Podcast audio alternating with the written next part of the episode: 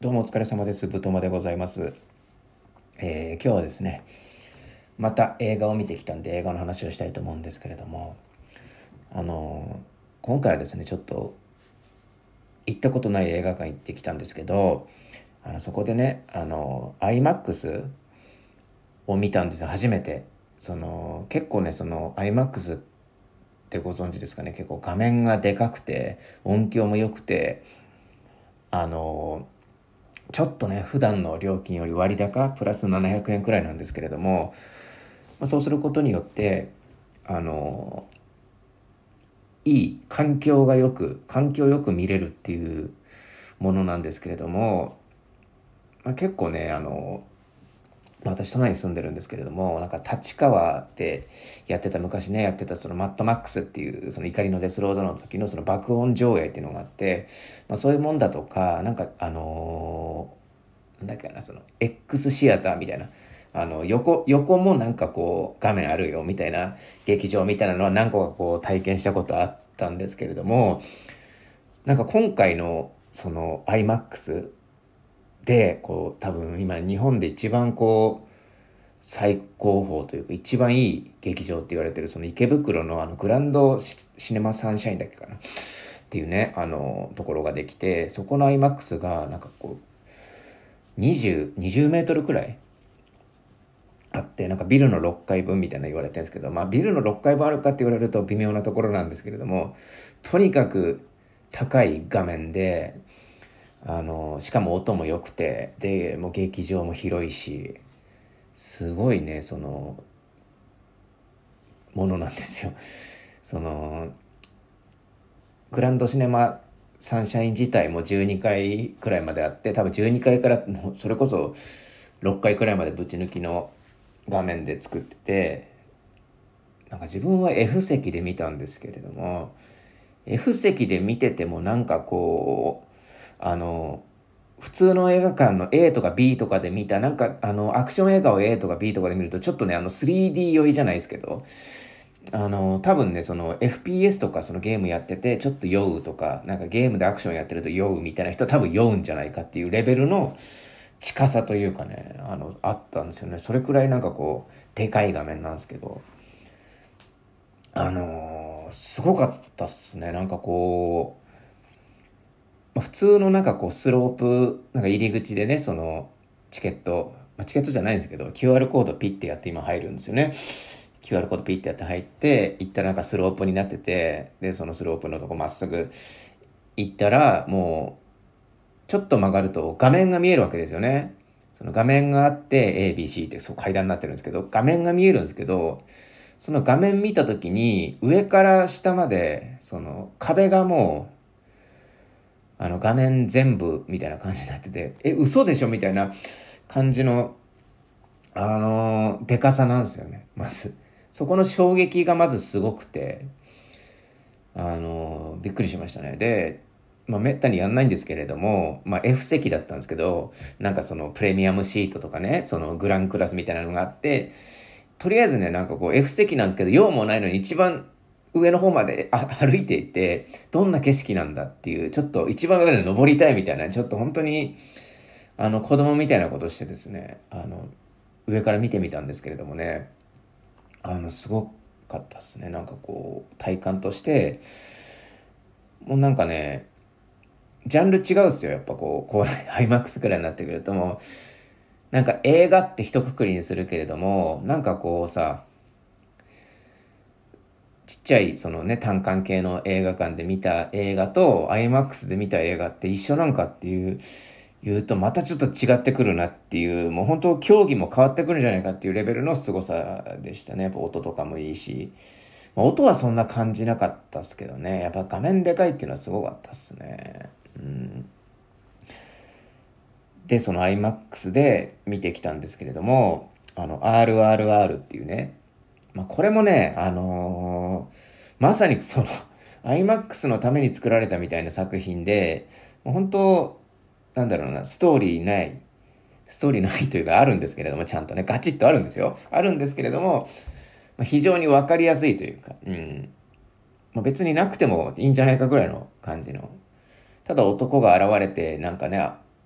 逃げて追って戦って負けて勝ってみたいなのあればいいんじゃないかみたいな感じのストーリーなんですけれども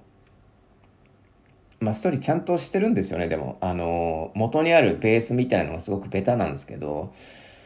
そのまああらすじ言うとですねバあのバーフバリの監督なんですけどあのインドの話ですねインド映画なんですけど。なんかその1920年の話でまあ、この時代っていうのがなんかこうインドがイギリスの植民地だったんですよね。で1947年かくらいになんか独立したかなんかで、まあ、詳しくはちょっと分かんないですけど、まあ、独立しましたよねイギリスからインド。だそれまではその植民地というかそのね征服されてたわけじゃないですか。なんかその、まあ、根本に怒りというか、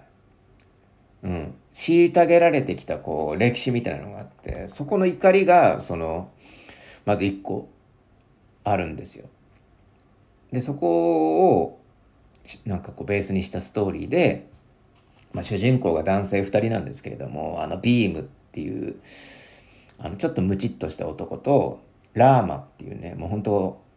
この人もガチッとしたこう、ね、インドのフレディ・マーキュリーみたいな人なんですけどこの人は警察官ですねラーマは。でビームがあのなんかインドの部族のすごい、まあ、田舎の人ですよね。比較的。田舎のその部族みたいなところの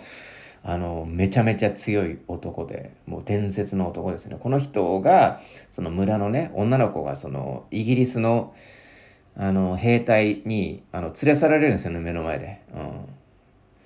であの少女の母親もあの木でぶん殴られて。大変なことになっちゃって。でその娘をそのイギリスのそのところからそのイギリスのそのなんかこう大使館みたいなところからその取り戻したいっていう目的があって、まあ、この警察のこのラーマですね。あラーマ。ビームビーム。2文字だから似てるんですよね。ラーマですね。ラーマ警察官の方は、もうめちゃめちゃ強くて、まあ、この人もインド人なんですけれども、やっぱこう、インドだからやっぱこう、褐色人つって差別受けてるんですよね。なんかこう、まあ、アメリカ映画における黒人差別みたいなところなんでしょうけど、うん、まあで、その、インド人だけどすごく出世したいとめちゃめちゃ実力はあるんですよ。まあ、そのじめちゃめちゃ実力あるっていうところやっぱ映画でも表現されててなんかこう本当にあのイギリスの大使館みたいなところの周りをそのなんかこう庶民が暴動を起こしてそれでなんか石をぶん投げ石投げるんですよねその庶民というかその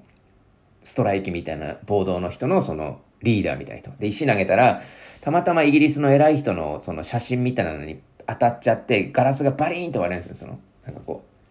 あれ、掛けポスターみたいなの、肖像画みたいなのが。そしたら、偉い人が怒って、あいつを捕まえてこいって言うんですよね。で、言うんですけれども、外出たら、もうみんなガッシャンガッシャンやってて、そその、領事館のその金網で張られたところの外にもう1000人くらいいるんですよ。あの、民衆が1000人くらいいて、で、リーダーが石投げてるし、もう、いい加減にしろって怒ってる中に、ま、その真ん中にその石投げた男がいて、あいつ捕まえてこいって言うんですけど、みんな、え、無理でしょみたいな感じの リアクションなんですけど、このラーマはですね、行くんですよ、一人で。で、その男を、もう本当に、もみくちゃになりながら、とっ捕まえてくるっていうシーンがあるんですけど、まあ、ここでこれもね、結構むちゃくちゃなんですよ、本当に。あのー、もう、なんだろうな。あの理理論理屈じゃないですねこれはもう本当に。なんでなんでこんなことが成り立ってんのみたいなところはあのないんですよ。うん。まあドラゴンボールですよねだから言ったら。あの漫画なんですよもうこの映画。うん。でまあいろんな説明ってあるじゃないですか。この人は強い男なんだっていうなんかこう説明ってありますよねなんか。例えばこうアメリカだったらまあ、筋肉というか体のでかさというか、うん、で元 FBI だとかさそういうあの説得力のつけ方とかあるじゃないですか。でアクションもできてみたいな。で日本だったらなんかそのどっちかっていうと身体的には劣るけれどもなんかその伝統とかなんかこう武芸とかさ修行とかさそういったところのなんかこう例えばそのなんだ、チャクラ的な部分のその説得力のつけ方みたいなところがあって、まあ、そういうのはまあ国でそれぞれあると思うんですけど、まあ、この RRR は、というかまあインド映画全般、バーフバリとかもそうなんですけど、やっぱね、あの、シバ神が見守ってるっていうのがやっぱ一個でかいと思うんですよね。このシバ神ってね、そのインドのその伝統的なあの青い、青いなんかその女性っぽいなんか手がいっぱいある神様なんですけど、あの、あのシバ神がね、見守ってるぞっていうのと、あの、おでこのあの、おでこにね、おでこになんか血とかなんか絵の具かわかんないですけど、多分血だと思うんですけど、あれでなんかおでこにピッてこう、指でやるんですよ。それを上にズリズリズリってあげるとなんか赤いこう、なんかこう、おでこに赤いなんか印みたいなのがちょっと火が上がってるようなこう感じになって、それをやると結構強くなるあの作品って結構多くて、バーフバリとかも、まあ、この映画もそうなんですけど、あれがなんかちょっと秘密あるんじゃないかって、あれやったらもう最強みたいな、もう誰もあの突っ込まないでくださいと。いうところで、あれがもうこれの、これの、しばしんが見てるもんですからっていうところのその説得力というか、それだけでも3時間見れてしまうっていう、その、いや、だからもう恐ろしいですよね、本当に。うーん、その説得力というかね、そこの面白さっていうのと、なんか、インド式算数なんですかね。やっぱこう、まあ面白いし、なんじゃこりゃっていう演出なんですよ。うん、もう脚本じゃないんですよね、これ。もう脚本のこと言い出したらもう本当に、この映画見て、あ、ここのね、伏線があれだなとか言い出したらもうどうしようもないですよ、本当に。もう、演出のみですから、これは、本当に。もう、誰がどういう風にぶっ飛んでとか、どういう風に助けてとかいう作品なんで、これは。うん。で、その、まあ、どういう風に助けるっていう文脈はいろいろあると思うんですよ。その、まあ、さっき言ったように日本もアメリカもいろんなこう、国によって助け方の説得力のつけ方というか、その、なんかこうも事件が起きた時にどう解決するっていうところの解釈が解釈というかやり方がいろいろあると思うんですよね。普通に考えたら、まあ、例えばで言うとこの RRR で結構予告編にも出てるようなすごくあの有名なシーンなんですけれどもあの川がね川でねあのなんかこう電車電車の立橋みたいなのがあって、で、電車からオイル漏れててね。で、それが火ついて、その海、海が火の海になったんですよ。その四デジのごとし火の海になって、で、その火の海の真ん中に、その橋の、橋がかかってあって、下が火の海の真ん中になって、で、子供が、あの、船、このちっちゃい船みたいなのがあって、そのちっちゃい船を漕いでた子供が、その火の海の中に取り残されちゃうんですよ。で、まあ、主人公二人がそこで出会出会うんですけれども、そこでどう助けるみたいな。ところで、この子供を助けないといけないんだっていうところは、まずこの主人公2人は思うわけですよ。で、まあ、片方のそのビビームの方がどう、どうすればいいんだ、どうすればいいんだって言って、で、そのビームは橋の下にいたんですよ。で、橋の上に、その、ラーマがいて、警察官ですよ。で、ラーマがいて、で、ラーマもどうすりゃいいんだ、どうすりゃいいんだって探すんですよ。そしたら、その橋の下にいるそのビームと目が合うわけですよ。で、アイコンタクトするんですよね。助けるぞっていうアイコンタクトをするんですけれども、で、それでビームにそれが伝わって2人で助けに行くことになるんですけど、そっからのなんかこう、行動というか、そこがなんか上気をしてるというか、じゃあ2人でこの子供を助けましょうねって、こう2人で目を示し合わせるまではいいんですけど、そっからの行動が、まず、あの、ビームの方がですね、まずババイクをチャーターするんですよ。うん。よし、子供を助けるためにはバイクは必要だっつって。で、あの、ラーマの方が、あの、馬を調達するんですよ。たまたま橋の上に馬がいて、うん。まあ、それはあのま、全然あの、映画的には自然なことなんですけれども、馬がいて、馬をチャーターして、で、よし、馬見つけたっつって、で、ロープ、ロープがあったんで、ロープを手に取って、で、その、バイクをチャーターした、その、ビームは、なぜかその、インドの国旗なのかなあれ。国旗みたいな旗みたいなものを手に取ってバイクに乗り出すんですよ。で、それそれでバイクとその馬は橋でちょっと交差してお互い違う方向に走っていくんですよ。なんかおかしいじゃないですか。なんでそそんな感じなんのっていう。まあ普通に考えたらですよ。なんかこうロープ手に入れたじゃないですか。そしたら、このロープを下に下ろしてとか、考えるじゃないですか。で、まあ、それなりの二人で協力の仕方っていうのはいろいろもう、まあ、何通りもあると思うんですけれども、あ、その方法なんだっていう感じのね、なんかこう、やり方が、その、どの国の映画にもなんかこう、当てはまらないやり方というか、うん。で、結局そのロープロープの使い方は想像つくんですけども、その、旗？その、ビームの方が持ってた旗を、どう、何に使うのみたいな。うん、なんか属者みたいな感じなんですよ。バイク持って、バイク運転して、旗をなびかせて、よし、助けに行くぞってやるんですけど、え、その旗どうやって使うのっていうところの、そのなんかこう、大喜利っていうか、なんかこう、あ、そんな感じで使うんだみたいな。ってことはもう、その旗を持った時点で、この絵がその最終映像みたいなのがあるんですけど、最終的にこうやって助けましたみたいな。なんかこう、式があって、貝があって、この貝にたどり着くまでに、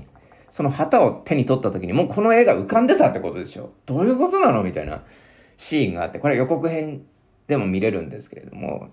あ、そんな感じで旗を、ああ、使って、ああ、なるほど、みたいな。だそのなんかこう答えに対するなんか式というか解を生み出すための式がやっぱちょっと面白いなって思いましたね。やっぱこの RRR これ見どころじゃないかなと思うんですけど。これを似たようなことを3時間。ですよね。でまあ自分は結構ね見に行く時ねあのー、結構なんかこう迷ったというか初めてその iMAX 見るって言ってすげえ結構数日前からテンション上がってたんですけど、初めて見る iMAX がこれでいいのかとか、3時間さすがに飽きるだろうって思ってたんですけど、全然そんなことなくて、もうずっと、あのー、なんだろうな、10分ごとに体温が1度ずつ上がる感覚ありましたよね、なんかこう。まあ実際それ上がったら大変なことになっちゃうんであれなんですけど、なんかこうどんどんどんどん熱くなっていくというか、最初はちょっとこういうね、そんな旗の使い方するんかいみたいなちょっと面白いみたいなのが、まあ、何個かあるんで、そこにやっぱり笑ったりとかね、なんじゃそらみたいな笑いがあるんですけれども、最後の方になってくると、もう笑、笑いっていうのはなくて、結構似たようなシーン、似たようなシーンというか、まあ、切り口的には似てるんですけれども、なんかこう、それを見るたびに体温が上がってきて、なんか最終的にはなんか感動してしまうみたいな、ところありますよね、本当それはやっぱこう、この映画の力もあるけど、やっぱ IMAX で見たっていうのもでかいっすよね。うん。だから結局、なんか環境とかさ、うん、見る。体調とか、誰と見るかとかさ、その日何時に起きたとかさ、どういう経路で行ってきたとか、何日前から楽しみにしてたとか、そういうのも含めて全てがこの RRR を見た一個のなんかこう食事というかエンタメエンタメを食しました。っていう体験じゃないですか。なんで、まあ、よく自分は言ってることなんですけれどもなんかこう点数？自分結構点数つけるのがあんまり好きじゃなくってうん。まあでも結構点数つけてる人はいると思うんで、別に点数つけること自体は、うん、最悪だとかさ、にもうやるべきではないっていうことではないんですけれども、なんか点数をつける意味がないからつけてないってだけで、なんですよ、自分的には。だってこれを、じゃあ、まあ、今回自分がね、見た RRR、IMAX で見ました。前、前、前から1週間前から楽しみにしてましたっていうね、その、RRR と、じゃあもし今回ちょっと何かあって見れなくて RRR が、あ、見れなかったってなって、で、劇場も終わっちゃって、劇場公開もね。で、じゃあ、ネットフリックスで配信されて、それを見たと。で、それを見た時に、すごくなんかこう体調が悪くて、環境が悪くて、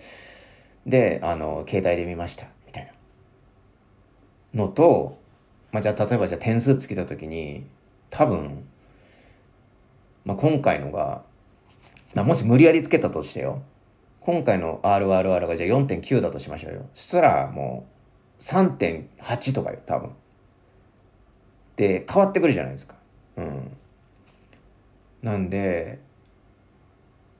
まあ意味ないっすよねそれだったら。うん、でそれをなんかこう、うん、発表してもそんなに意味はないのかなって思うんですよだから。だからやらないってだけでうんなんでしょうね。これは数字の話になってくるんですけど、まあ、よく数字ってやっぱ嘘つかないとかさ1は1じゃないですか数字って。うん、だからこそこういう本来ならば感覚とか直感とか理論とか理屈とかそういうものなのに数字にしてしまうとなんかもう数字にできないもんだから本来ならば。だからそれはもう信用できないものになるじゃないですか。だからすごくなんか矛盾を感じるんですよねその数字にすることに対して。うん。だから基本的にはあまり好まないからやらないっていう感じはありますよね。うん、っていうのをこう、まあ、今回その iMAX を見て改めて思ったっつうかやっぱそうだなって思いましたね。やっぱこう iMAX で見るのとそのなんかピクチャーインピクチャーってあの携帯のさあの携帯を操作しながら映像を出せるみたいなのがあるんですよ。すごいちっちゃい画面なんですけど2インチくらいのね。認知くらいので見るのとではやっぱもうほんと話変わってくるしやっぱねこう携帯とかで見るとその演出的側面は弱まりますよね。まあ脚本はそうでもないんですけれどもすごく演出的側面が弱まるなっていうだ誰どこで誰が死んでとかどの登場人物がここで登場してとかさ要はそのプロットというかさ物語のその本に書いてある流れみたいなものは、まあ、携帯で見ようが iMAX で見ようがそんなに変わんないんですよ。まあ、いわば理論理屈の部分ですよね。そこが変わらないと。でも演出的側面？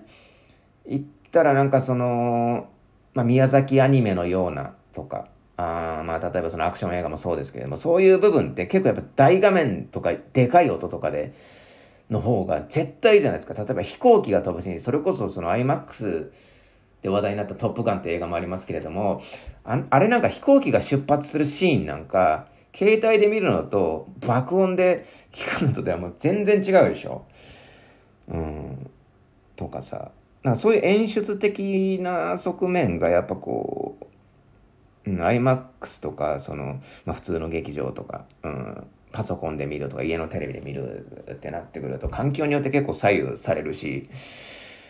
うん、だから難しいですよね。うん今結構誰でもこうレビューしたりとかね感想解釈やったりしますけれどもなんかそこでちょっと思ったんですよねだから演出的側面とその脚本的側面があって結構うん脚本的側面をね大事にする人ってね結構ほとんどというか多数派だと思うんですよ。どこどこの例えば「オチ読めました」とかさ、うん、犯人分かっちゃいましたみたいなとかさあるじゃないですか。とかここは伏線回収できてなかったねとかさ。うん。まあそういうどこの登場人物がどこで出てきてここの整合性が合ってないよとかさそういうところっていうのは結構みんな気にするんですけれども結構演出のことを言ってる人っていうのは結構少ないなって思ったんですよね。こういろんな人のこう解釈とか見てて、うん、もちろんプロの人とかはちゃんと言ってるんですけれども例えば宮崎アニメとか見ててこの飛行機のプロペラの回り方をもうちょっとオーバーに回した方が良かったとかさ、うん、それって演出的側面だしそのプロペラのシーンだと絶対 IMAX で見た方がいいよねとかそういう演出的側面も、うん、結構その大事な部分だなとか思ったりとか改めてしたんですけれども、まあ、そうですね、まあ、今回ちょっと、まあ、まとめるとなんかこう、まあ、今回はちょっと iMAX で初めて見たっていうのと RRR っていうその演出的側面がすごくもう本当に力技というかさもう本当にこの映画は100億くらい使われて撮られた映画で、まあ、今その現代のそのエンタメその映画っていう映像っていうエンタメが多分一番金かけて作ったあの一番シンプルなカメハメハみたいな作品なんですよ本当に。エネルギー派というかさカメハメハっていうエネルギー派うん。手をかざしてその手からすごい放出的なエネルギーが発散されるじゃないですか。それのシンプルなものというかさ。うん。だからまあそれこそ脚本的なことで言うと、まあ、そこをすごく斬新な見せ方で見せたりとかまあそのちっちゃいお金はかかってないけれどもそういうところを工夫するみたいなのってのは結構あるじゃないですか、まあ、邦画とかでも。そうじゃなくても単純なもうほんとパワーですよね。パワーこれをそのまあ今日本で一番見れるそのでかい画面いい音で体感できたっていうのもすごいいい経験だったなって思いましたね。うん。で、まあ今回思ったことは、まあその、まあ映画体験っていうのはもう本当に言うなればもう1週間前くらい、朝起きてからとは言わず1週間前とか、なんかこう、この映画を見るぞって決めた時から始まってたりするんで、なんだ見る前から始まってると言っても過言ではないですね。もっと拡大解釈したら。なので、なんかこう、あながちさ、あの、まあ、いわゆるその、レビューにおける、その、風俗体験文、文脈、文、文体？風俗体験文体っていうんですかね。なんかこう、体験風俗みたいなの、なんか風俗を体験しましたみたいなのをブログに載せてるおじさんみたいな人がいっぱいいるんですよ。あので、そのブログをなんかこう面白がって読んでた時期があってそれ何が面白いかっていうとその風俗の体験だけ書けばいいのにあの自分が朝起きて歯磨きしてで何を食べてでそこから風俗行ってですごくいい思いをして帰りましたみたいなもう本当に日記みたいな文体で書かれてるんですよそれって。大体そのあるあるなんですけれどもその風俗体験レポみたいなのあるあるで。なんかこう朝食でコンビニでなんかパンを2切れ食べみたいな気分はホクホクでその現地へ向かうみたいな感じのレポが書かれてるんですけどそんなふもうその実際の体験と関係ないことまで書かれてる。っていうのがちょっと面白くて読んでたんですけどそれって結構そのまあおじさん文体というかね、うん、公文というかまあそういうものなんですけれどもそれって結構そのまあ、おじさんカルチャー、いわゆる、まあ、サウナとかもそうなんですけど、サウナ行きたいっていうね、あの、サイト見てもらうと、そういう文体のものがいっぱい見れると思うんで、結構おすすめなんですけれども、なんかこう、サウナのこう、体験レポみたいなとか、レビューとか、ここのサウナはこういうサウナでしたみたいな、こう、レビューがあるんですけれども、それも、なんか、自分が食べたものとか、なんかこう、朝起き、何時に起床とかさ、そういうことまで書かれてるんですよ。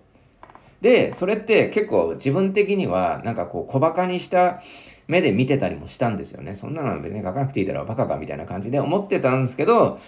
あながち間違いじゃないのかなって、ちょっと、今回のその IMAX 体験でちょっと思ったんですよね。うん。だから、もう、エンタメのそのレビュー、感想、解釈っていうのはね、やっぱこう、深いですね。その、例えば RRR の今回映画見ましたって言うんだったらもう RRR だけでは完結しない自分とその RRR のそのエンタメとのやっぱ体験やっぱ食事なわけなんだよねそのエンタメっていうのは。その食事体験なんでそこに行くまでのその体調であるとか、まあ、全てが作用してくるその映画作品との対話なんで結局相手が相手がどう出てくるかもわかんないし逆に自分がどうそれでなるかもわかんない自分のその体調次第でね。環境でもめちゃめちゃ変わるもんなんで、うん、まあなんともこう難しいというか、それこそ